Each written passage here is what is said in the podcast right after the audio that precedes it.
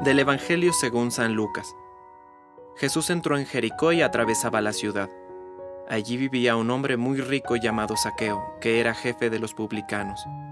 Él quería ver quién era Jesús, pero no podía a causa de la multitud, porque era de baja estatura. Entonces se adelantó y subió a un sicómoro para poder verlo, porque iba a pasar por allí. Al llegar a ese lugar, Jesús miró hacia arriba y le dijo, Saqueo, baja pronto, porque hoy tengo que alojarme en tu casa.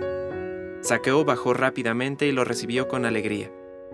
Al ver esto, todos murmuraban diciendo, se ha ido a alojar en casa de un pecador.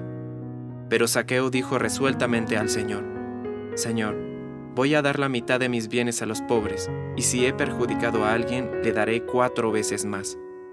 Y Jesús le dijo, Hoy ha llegado la salvación a esta casa, ya que también este hombre es un hijo de Abraham, porque el Hijo del Hombre vino a buscar y a salvar lo que estaba perdido. Palabra de Dios. Compártelo, viralicemos juntos el Evangelio. Permite que el Espíritu Santo encienda tu corazón.